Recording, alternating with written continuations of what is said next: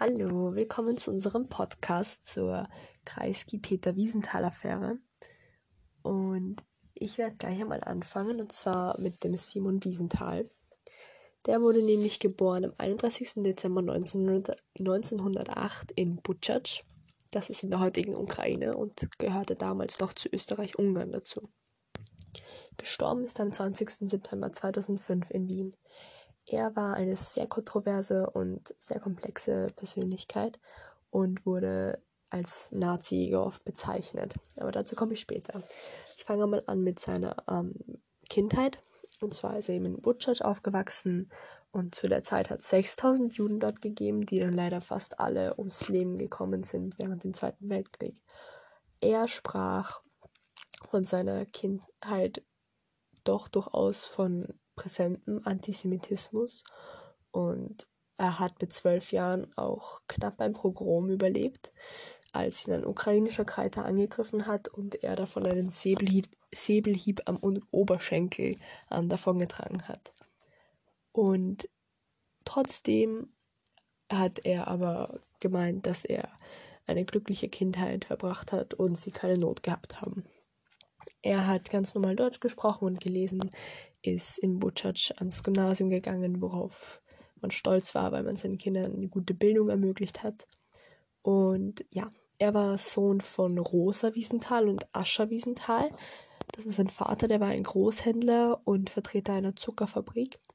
Und er hat auch einen Bruder gehabt, den Hillel Wiesenthal, aber über den ist nicht so viel bekannt. Er wurde nach jüdischer Tradition erzogen und seine Großmutter war eine wirklich fromme Jüdin.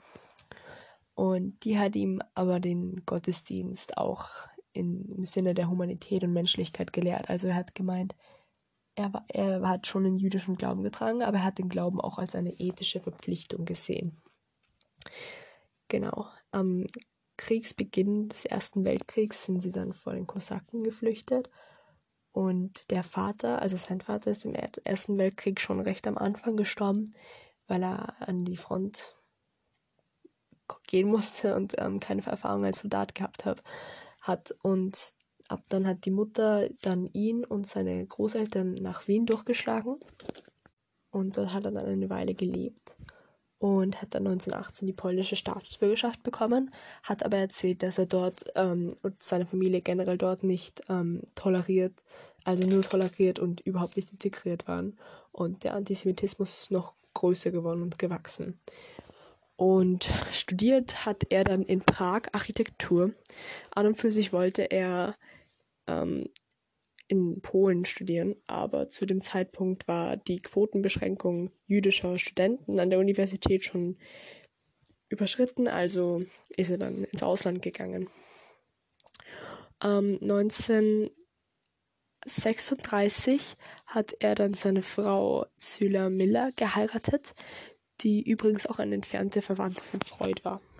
Sein Stiefvater ist dann 1939 ähm, nach dem Einmarsch der Sowjets als Kapitalist ins Gefängnis gegangen, wo er dann auch gestorben ist.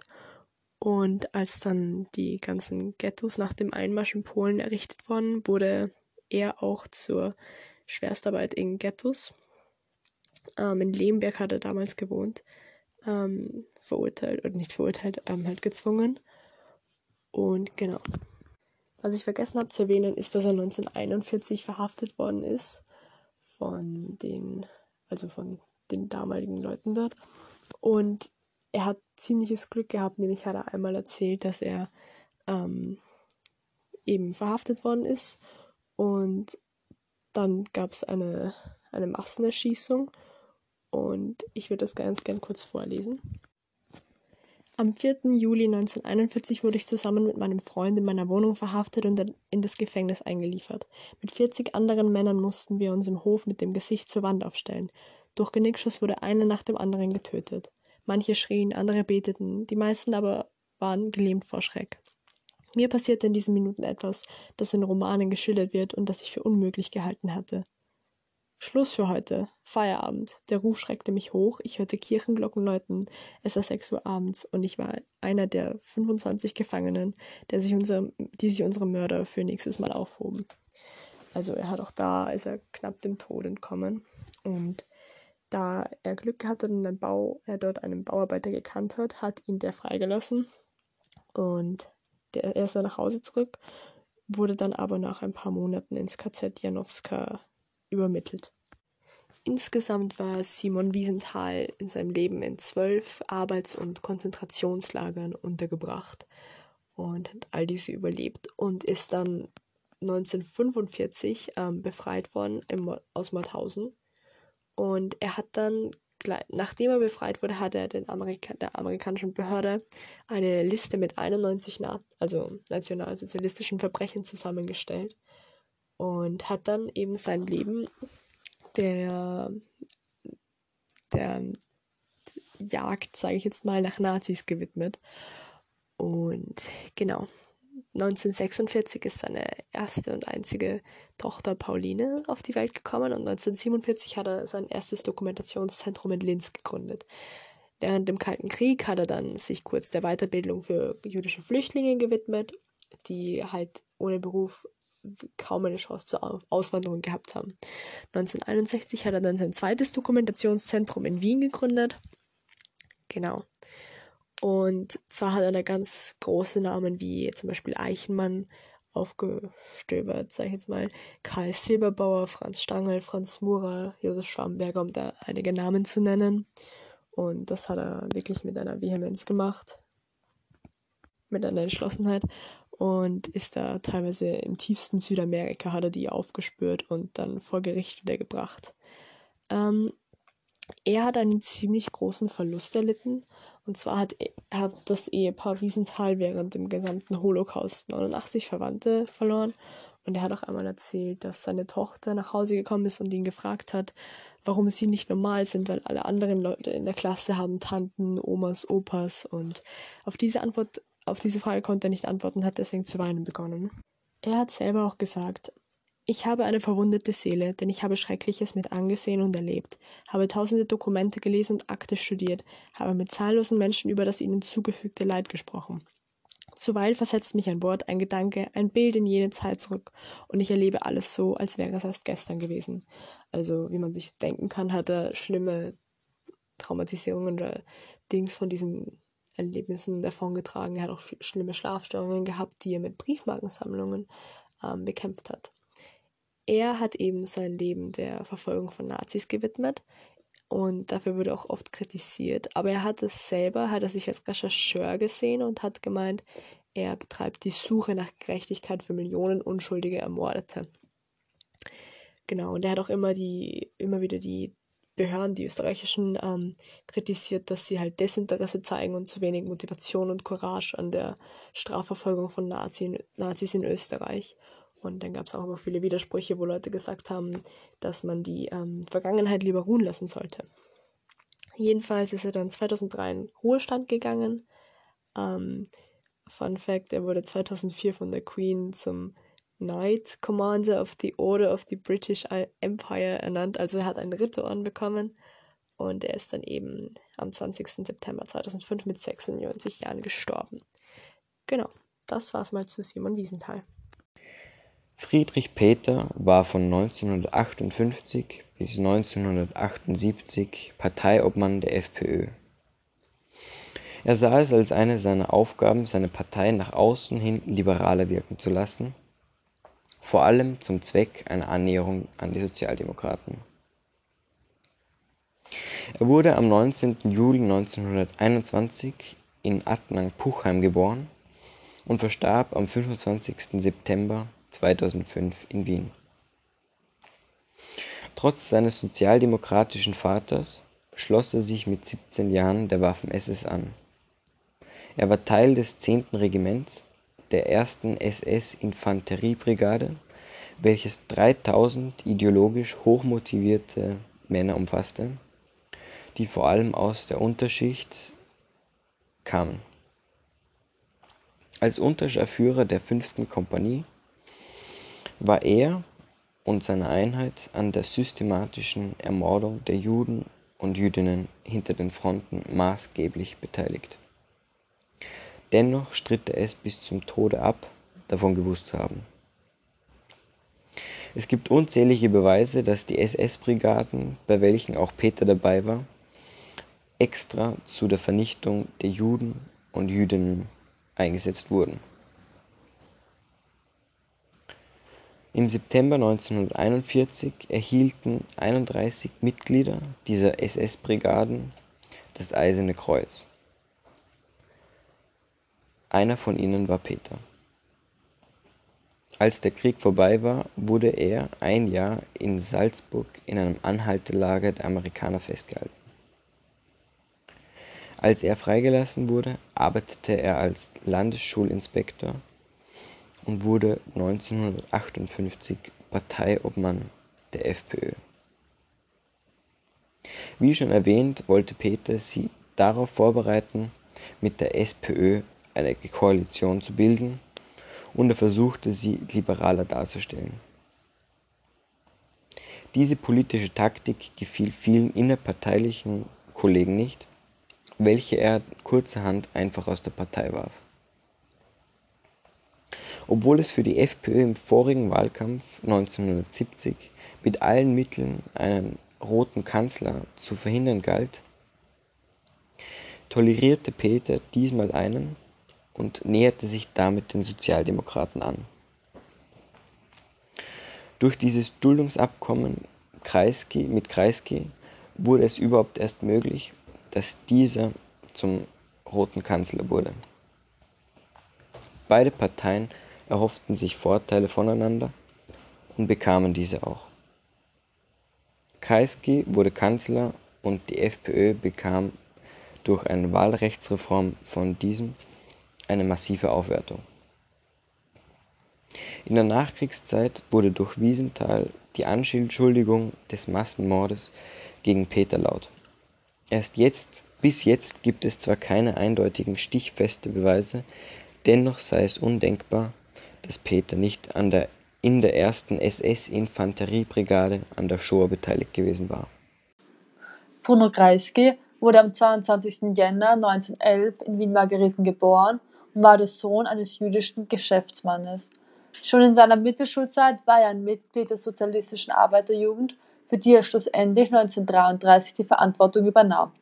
Er begann sein Jurastudium und kurz darauf gründete er die Revolutionäre Sozialistische Jugend. 1935 war er und seine Revolutionäre Sozialistische Jugend in den sogenannten Sozialprozess verwickelt, denn unter Verdacht des Hochverrats wurden sie von den Austrofaschisten angeklagt. Dieser Prozess erlangte auch außerhalb von Österreich Aufsehen. Er endete damit, dass Bruno Kreisky für ein paar Jahre ins Gefängnis musste. Mit der Machtergreifung Hitlers floh Kreisky, der jüdischer Abstammung war, nach Schweden, wo er 13 Jahre seines Lebens verbrachte. In dieser Zeit traf er seine zukünftige Frau sowie Willy Brandt, der in den darauffolgenden Jahren in der österreichischen Politik einnehmen wird. 1951 kam er nach Österreich zurück und beriet die Bundespräsidentin als Staatssekretär. 1959 bis 1966 war Kreisky Außenminister der Großen Koalition und war unter anderem bei der Gründung der EFTA beteiligt und setzte sich zudem noch stark für die Normalisierung und Intensivierung der Nachbarschaftspolitik ein. Ein Jahr später wurde er Parteivorsitzender der SPÖ, wo er seine Vision der Modernisierung der Gesellschaft und der Humanisierung der Arbeitswelt in der sogenannten Ära Kreiskis die von 1970 bis 1983 andauerte, verwirklichen konnte. Im Jahr 1970 erlangte die SPÖ die relative Mehrheit und Kreisky wurde Bundeskanzler. 1971, 1975 und 1979 erreichte die SPÖ unter Kreiskys Führung die absolute Mehrheit. Lediglich die Peter Kreisky-Wiesenthal-Affäre 1975 den Mustaufstieg der SPÖ im Jahr 1983 stellte sich Kreisky zum letzten Mal als Kanzler auf, jedoch nur unter der Voraussetzung der absoluten Mehrheit. Die SPÖ erreichte lediglich 47,6 Prozent, was den Rückzug Kreiskys aus der Politik bedeutete. Er starb am 29. Juli 1990 in Wien.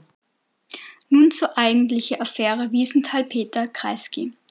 Als im Jahr 1970 die SPÖ bei, bei den Nationalratswahlen die stärkste Partei wurde, bildete sie mit der FPÖ eine Minderheitsregierung und löste somit die jahrelange Alleinregierung der ÖVP ab. Die beiden Parteien beschlossen eine Wahlrechtsreform, die den kleineren Parteien nützt, weshalb im Jahr 1971 eine Neuwahl stattfand, bei der die SPÖ die absolute Mehrheit erreichte und diese bis 1983 hielt. Im Jahr 1970 führte Simon Wiesenthal seinen ersten Schlag gegen die neue Minderheitsregierung aus, indem er die NS-Vergangenheit vier Minister aufdeckte. Der Innenminister Otto Rösch, der Bauminister Josef Moser, der Verkehrsminister Erwin Frühbauer und Hans Oellinger, der Landwirtschaftsminister. Fünf Jahre später, bei den nächsten Nationalratswahlen am 5. Oktober im Jahr 1975, plante die SPÖ für den Fall, dass der SPÖ eine erneute absolute Mehrheit nicht gelingen werde, eine kleine Koalition mit der FPÖ. Wiesenthal entdeckte kurz vor der Wahl belastendes Material über Friedrich Peter, den Parteiobmann der FPÖ und politischen Verbündeten von Bruno Kreisky, über seine Vergangenheit in der, in der SS.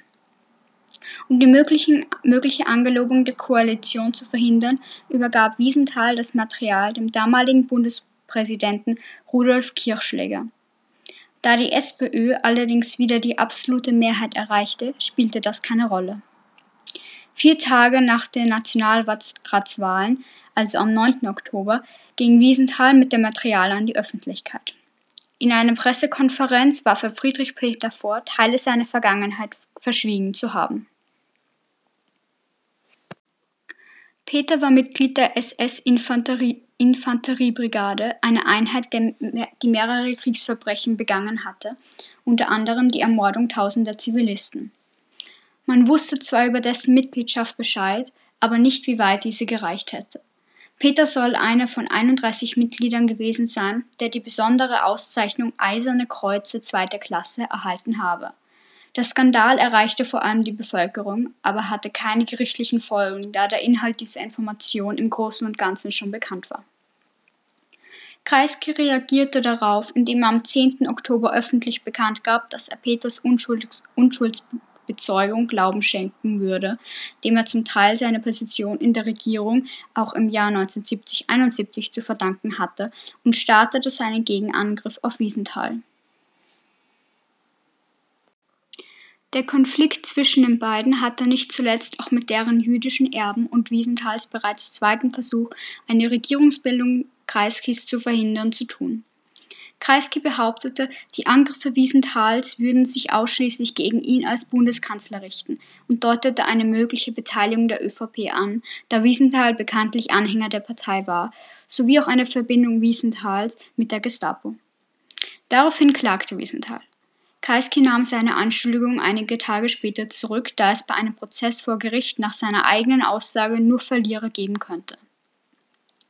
Heinz Fischer forderte aus Loyalität zu Bruno Kreisky einen Untersuchungsausschuss gegen Wiesenthal, der aber nie stattfand.